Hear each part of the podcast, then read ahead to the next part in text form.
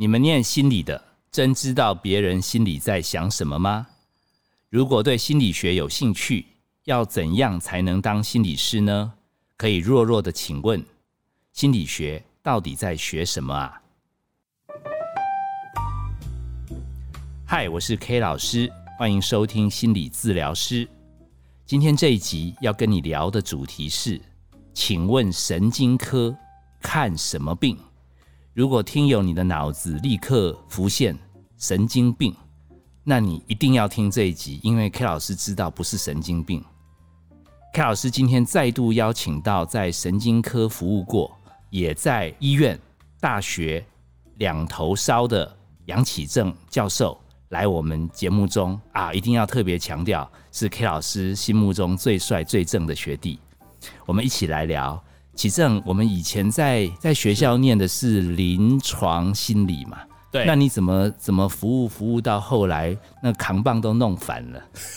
我们明明就在精神科啊！我们现在是在神经科，不在精神科了，这样子。我啦，对对。为什么？那那是这在在做什么？这个要跟 K 老师报告一下，因为其实我们的呃这一个心理学的领域里面，其实很多都是研究这个。我们有时候有忧郁啊，哈，焦虑啊，哈，这种身心上面有问题的一个呃这个个案。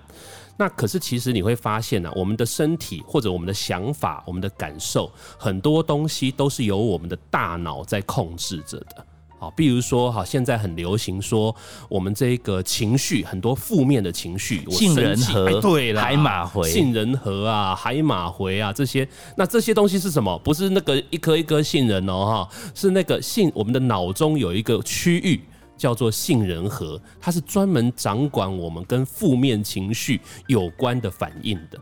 所以从这一种角度，你就会发现，就是说，其实不是只有这个身体的动作，我可以跑，我可以跳，好，比如说像有时候我如果脑中风以后，我半边不好动，手不能动，脚不能动，这是我们最容易理解去了解这个脑部出问题的时候的状况嘛，对不对？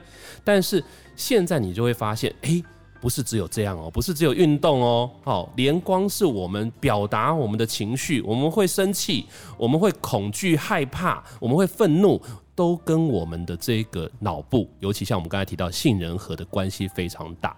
也就是因为这样，所以其实我当时在学的时候啊，就发现，哎，这个其实是蛮有意思的一件事情，而且啊。那个时候正好我们有一个讲实在话好，就有一个老师正好他是专门做这个领域的专家啊，那我就就是贴在他的身后，好跟着他一起学习这件事情，了解我们的脑子的不是只有杏仁核哦，好杏仁核只是其中之一哦哈，脑子的各个区域各个部位跟我们行为反应或者是跟我们表达说话。好记忆力，好反应速度，好动作协调等等这些之间的关系。所以除了就是肢体之外的问题，其实更多你们在呃神经科服务的里面是牵涉到他们有一些情绪的变化，功能的不太流畅。对我我印象最深，好像。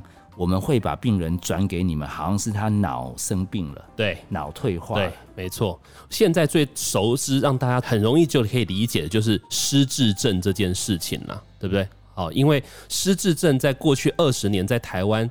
当然，因为跟台湾高龄化的社会，现在已经不是高龄化，现在已经是高龄社会了。而且，二零二五年就要变成超高龄社会了。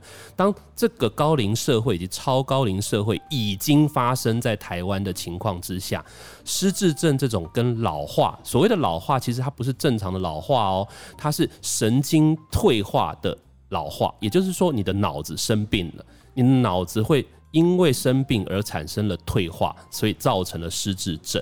那这种失智症，它就是现在最常听到跟我们的脑部功能有明显关系的一个疾病，影响我们。其实我是觉得非常大。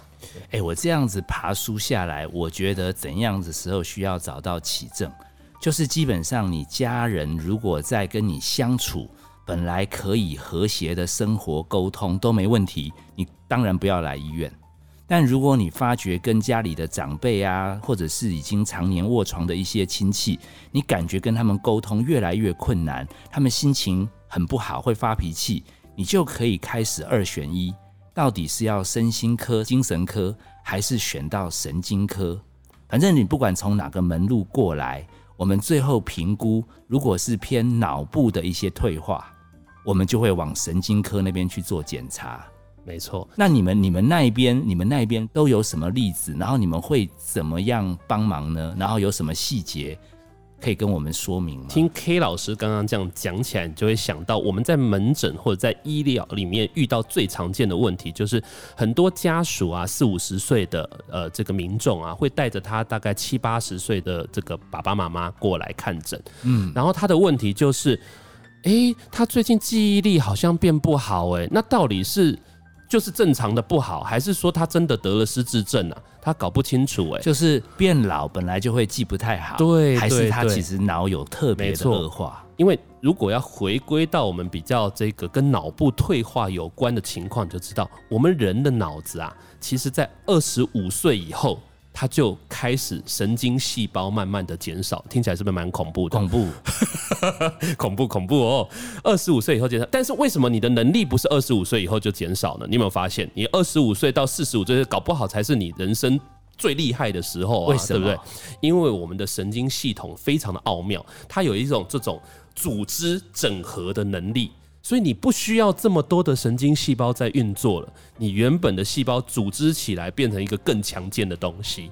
所以在二十五岁以后，你就会发生这些事情。你不用那么多的细胞，所以你的细胞减少，可是你原本的组织系统越来越强，它是一个系统化的运作在进行着。哎、这样我有一点懂。其实我们的年轻听友，如果你在小时候，因为你的细胞还会增多，所以你就像海绵，多尝试、嗯多体验没。错，哦，就是你不要担心你将来一定要做什么，什么才是最夯的行业，你就多吸收。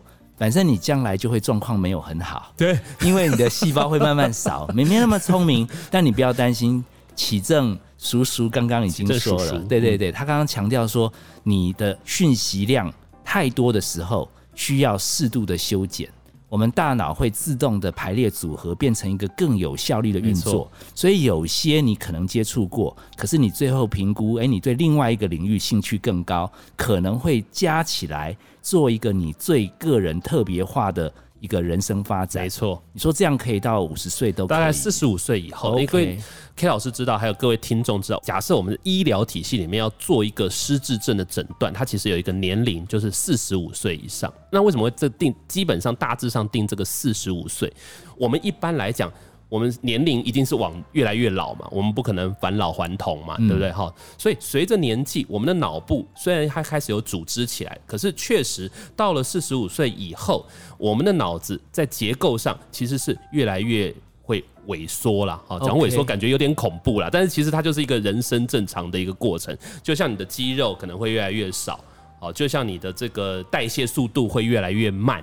好，身体代谢的速度会越来越慢，类似的道理。那脑部也是一样。可是，当如果你是生病了以后，你的退化的速度就会比人家快很多，这个我们就叫做失智症了。哦所以基本上分水岭是四十五岁以后一定会退，多或少。但是如果你是生病的话，它那个退是巨大的，对是可以在专家的检评查之下就确定啊你是生病。没错，，所以他们就会来到神经科的诊这个门诊来看什么？来看他的这个脑功能到底如何。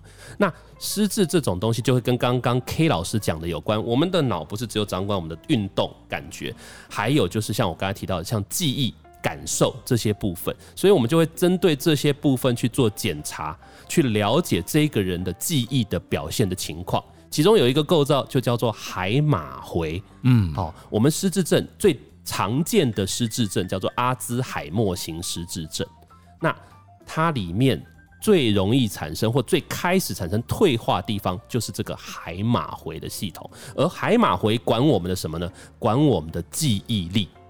所以你就会看到这些真的有失智症病人产生的时候，他的记忆力退化的速度是比一般一正常一般老年人老化的速度来得快很多的。这样我有一点放心。就是说，所以我理论上已经离四十五岁有一点距离，所以我每次在编脚本，然后记不太住。然后如果我每一集都差不多都记不太住，没有明显的完全忘记，我应该叫做老化。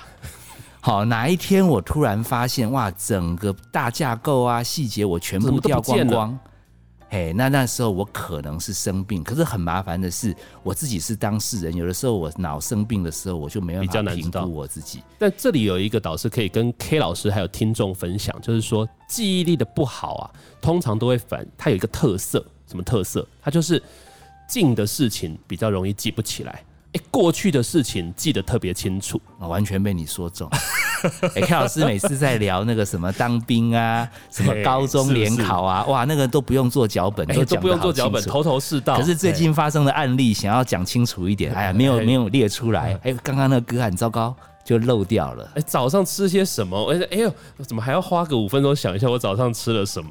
那这叫做正常的一个退化。有的人是正常，可是当他发现严重的出现问题的时候，比如说什么叫做最近的事情，有的人他可能哎，我们比如说像我们看到个案，一个阿嬷，她平常都在煮菜，她的那个柜子啊，那个厨房的柜子一拿起来有三十瓶酱油。因为他每天都忘记，他其实早上就有买，所以他每天都要去买一瓶。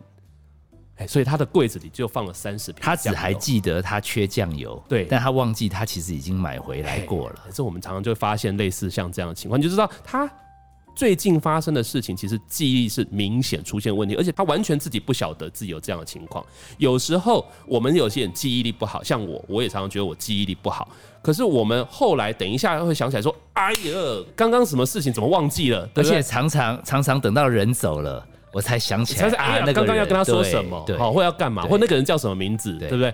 那如果你有这样的情况，哎，那你反而要比较安心一点，好，你可能比较没有那么严重，比较机会比较低。啊，不代表一定啦，要检查，但是机会比较低，因为你后来可以想得起来，原来有那件事情，这个比较像是一般老化过程中会发生的事。哦，所以 K 老师走到厨房忘记，然后回到书房又想起来去厨房，这是正常老化。正常但是我如果在那边走来走去，走来走去你，不知道你在干嘛的时候，可能就是生病。是那我帮我们听友追问一下哈，那如果我感觉我应该只是有一点点慢慢年纪大压力大啊，所以我记忆力、注意力有一点不好，那我要怎么保养，让它慢一点？哦那另外一个是，如果家人真的我们最后确认，哇，这应该生病了，而且看起来已经可以跳过去精神科。他那个跟我们相处不好，是因为他脑功能有问题，来找神经科。那我们作为陪伴的家人，又要有怎么样的心理建设？一个是正常的老化预防，一个是已经生病要怎么办？OK，老师，这个是大灾问，因为其实这个在不管是呃实际的医疗上面的工作，或者是研究上，都是大家所有的人都在想办法的议题。因为失智症有一个难题，就是现在没有药物可以治疗治愈，就是没有办法治得好哎，。有的电影看了真的会让我们非常心痛感。对啊，对对啊，，对他没办法，他可以延缓，好，但是他没有办法治愈，就是痊愈。啊，就是像生病，你可以要做治好，他没办法。所以换句话说，就是说现在大家在不管是临床工作或学术上的主轴，都会放在 K 老师刚才讲的第一个部分，就是我们怎么去预防它发生。吃银杏，吃银杏可能不见得有效，好，但或许可以考虑。但以现在来讲，最常做的一件事情就是运动。好，这是对所有的人来讲最容易做到的事情，而且是被证实对预防失智症是有帮忙的。那我们听友一定会忍不住想问，哪几种运动最有效？其实它，哎、这就是有趣的地方，因为过去有非常多的研究，包括什么有氧运动啊、无氧运动啊，甚至我们呃台湾有做这个太极拳呐、哈，很多武术啊等等这类运动都有效。哦都有。帮忙。也就是说，如果你只要有一个固定稳定的运动形态在你的生命中或者生活中发生，都有帮忙。所以运动这件事情其实是非常被不是只有台湾哦，世界卫生组织都在推荐的一件事情。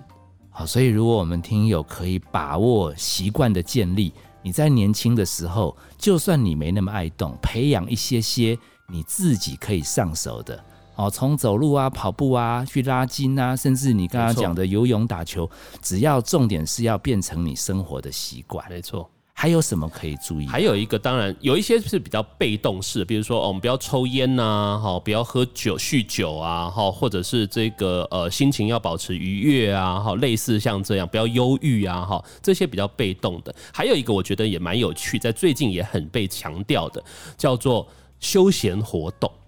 就是他很鼓励大家做休闲活动，这这不都不是我讲的哦，这是世界卫生组织讲的，这好像是我就讲一些很空的都不是。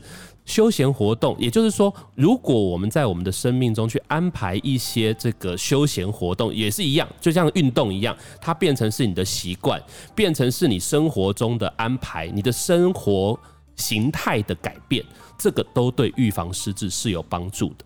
所以简单讲啦，就是我们当然是受到我们传统教育的影响嘛，就是生命有限，所以我们要奋力燃烧，我们要赚钱，没错，要为家人付出，然后有对国家有贡献，但是你可能只做对了一部分。因为有的时候你认为那个好像有一点点没那么有用的活动，什么去跑步啊，什么去去有的时候买买东西啊，看看看看山啊，看看海，你觉得那个东西没有办法换成钱，没有办法好像对社会有贡献，可是你无形之间你已经把你自己退化，没错，可能造成社会家人负担的风险。嘿，你在玩的时候，下次还有人说你都好好的认真，你就说我在保养。对，哎，K 老师讲到保养的概念是真的非常重要。为什么？因为保养这个概念在现在失智症的预防里面是一个关键概念。我我今在 Podcast 里面，我们可能不适合讲这么学术的内容了。但是就是这有一个专有的学术的理论。对，我们这边有的时候要夹一点英文，要夹一点英文，是不是？我们水平跟一般网红不一样。哈，是是是。那这个理论我们叫做 Cognitive Reserve。Theory，好，不知道了吧？哎，正在正在想，正在翻译，脑筋旋转中。K 老师在旋转了吧？哈，cognitive 就是认知的形容词。好，cognitive，好，reserve 就是有点像是保留、保存的意思。你也可以说是保养的一种概念，保留、保存。Reserve，R E S E R V E，为什么？启正老师要这样讲拼音出来呢，因为我看到 K 老师一脸迷惑，所以我是我是先假设，我是先假设我们听友正在正在这样，我已经我已经运转，我觉得就是说想办法让脑力某种程度的保留一点点，没哎可以这么说。那这个 cognitive reserve theory 呢，是近十几年来提出的一个重要概念，也就是说，我们既然没有办法去 cure 治愈失智症，但是我们就要去试着。保存我们的脑子的好的地方，或让它尽可能的保持持盈保泰啊，就是要维持到一个稳定的状态、好的状态，所以你才会看到这些预防的策略都是试着要去让你的脑受到更多的保护，不管是运动。或者是这个休闲活动都是类似道理，因为过去的研究里面已经发现很多，包包括刚刚 K 老师所提到，比如说压力的事件、生活工作的痛苦困扰，这些其实都会使得我们脑部的组织受到伤害，这个都是已经被证明的。对，所以如果我们的框架还是停留在传统的学习观念，就是你每一分钟都要有用，你可能在听我们节目相当一阵子之后，你要知道，有的时候跳脱这个框架。是你硬要解决这个压力、烦恼跟家人的关系、情感纠结，小孩子讲不听，其实搞不好你去公园走走，搞不好其实你去旁边买一个什么什么你喜欢的东西，都有助于你把注意力转移掉。这叫做 cognitive reserve，就是说你可以认知上面持盈保泰。哎，说不定你避免了家里的一一个腥风血雨。没错，先不要讲问题有没有解决，搞不好它连锁的这个附加的效应，就让全家的气氛更恶化。没错，而且有的时候从 K 老师比较豁达的人生来看嘛，其实很多事情你现在觉得过不去，觉得很严重，其实有时候隔了几个月也没有那么严重。嗯，因为生命还有好多辛苦的事等在后面。好，那我这个主题心理学什么，其实有有一个很重要的任务是，说不定我们有年轻的听友，他本来就对心理系有兴趣，然后发觉哇，原来心理学还蛮浩瀚的哈。除了跟我们这个视觉失调症、忧郁症，诶，传统走身心科、精神科路线有关的，诶，可以来研究脑啊，可以来身心保养。那以你的经验呐，对于有兴趣的年轻人，你也在。在正大服务嘛？你有没有什么以前辈的身份想给我们听友有一些提点呢？我觉得心理学是一个非常非常有趣的事情。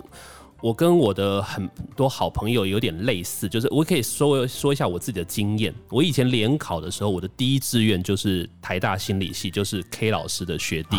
好，第一志愿、我是为了想治疗我自己啊。我是我其实是看了我们以前一个这个呃台湾临床心理学之父柯永和教授的柯爷爷，哎，柯爷爷的书。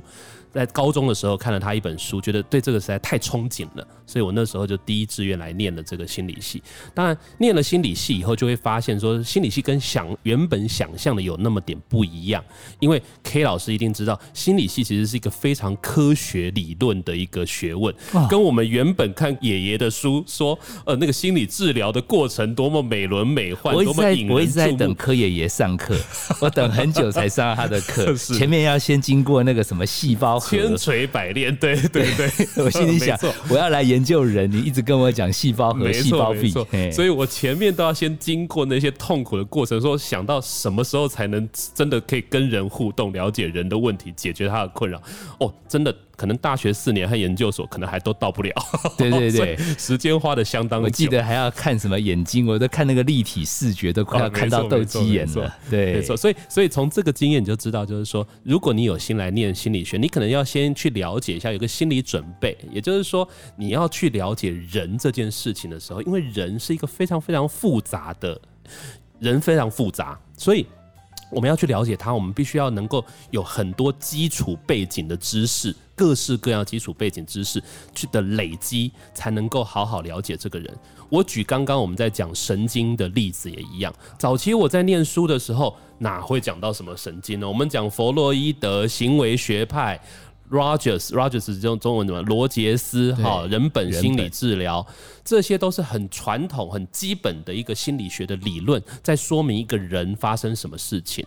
我们甚至还有时候还有点看不上那个讲脑子的，因为觉得说，嗯，这个应该是去。医学院吧，对不对哈？或者你这个应该是去怎么会来我们这个心理系这样子？好，可是现今这个时代不一样，就像我刚才一开始讲的，因为我们发现我们的脑掌管我们很多各式各样的事情，所以当你把脑的概念融进来以后，你就会发现心理学学的东西比以前又在拓展了非常多非常多。也就是你必须要先从生理的去了解，然后你要了解心理的。还有什么？你还要了解社会现象、环境改变对于这个人可能的影响，甚至还有嘞，有的人还说你还要去了解这个灵性的，哦，宗教灵性更形而上的东西对人的影响，哦，这么多东西要组合在一起，那。我的建议就是，如果你是有志于念心理学的人，要有一点心理准备，不是只有你想象的那个心理治疗的过程，好像你可以帮助别人这样。可是你有很多的基本功，好，你要去学。我觉得就是要把心胸放开。哎，回应到刚刚启正在开头跟我们讲啊，我们脑在二十五岁以前都还在增长。对，所以你不要先预设说，我就是要来跟人家聊天啊，我想要我的的谈话技巧很厉害，然后别人会因为这样子而得得到温暖啊，成长。其实你把心理学看狭隘了一点。其实 K 老师当年没有遇到启正这样开始，不然其实那时候很多科目柯老师都是抱着不是很想读的心理 在那边死撑活撑。但是这样子了解以后，现在回头来想，还好当年多少从不同角度来理解。我们人的心理状态、身心状态、灵魂状态，似乎这样子来关怀一个人的时候会更全方位。而且我突然想到一个小动作，就是大家以后如果心情不好啊，有一点心惊胆跳啊，我们都会安慰我们的心，就是拍拍心脏这里，哄一哄心。但是今天听了启正这样子的分享，觉得好像要摸一摸脑，然后跟他讲杏仁核好没问题，不会关心你。哎，我们这边还好，不是 YouTube，因为我们两个人现在都在摸头。好，我觉得，我觉得真的很丰富的这样的一个观点，其实提供给对心理学这个领域有兴趣的人，你可以放下你原来的框架，用不同的角度来先吸收。也许在过了一定的岁数体验之后，你可以再整合出你最喜欢来进入心理学世界的一个途径。好，我是 K 老师，我是杨启正。本节目由金星文创制作，相关的节目你可以在各大 podcast 平台收听。如果你家里面刚好也有一些人，他脑的功能有状况，记得哦，不一定全部都是来精神科说心情不好，有的时候他们是要到神经科准备，而有时候你觉得是这个人脑残，送到神经科，最后人家神经科也会发觉这个是你内心戏想太多，脑功能根本还好，你又会被推回来身心科跟精神科。好，如果你觉得这些主题有兴趣，你可以来我们的留言板留言。甚至相关的家人朋友有困扰，你都可以写下来。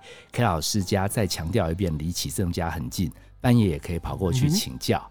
好，然后如果对我们节目觉得这样子是很丰富，能够对很多不同的生命有不同的提醒跟帮助，也可以给我们抖内支持。我们下次见，拜拜，拜拜。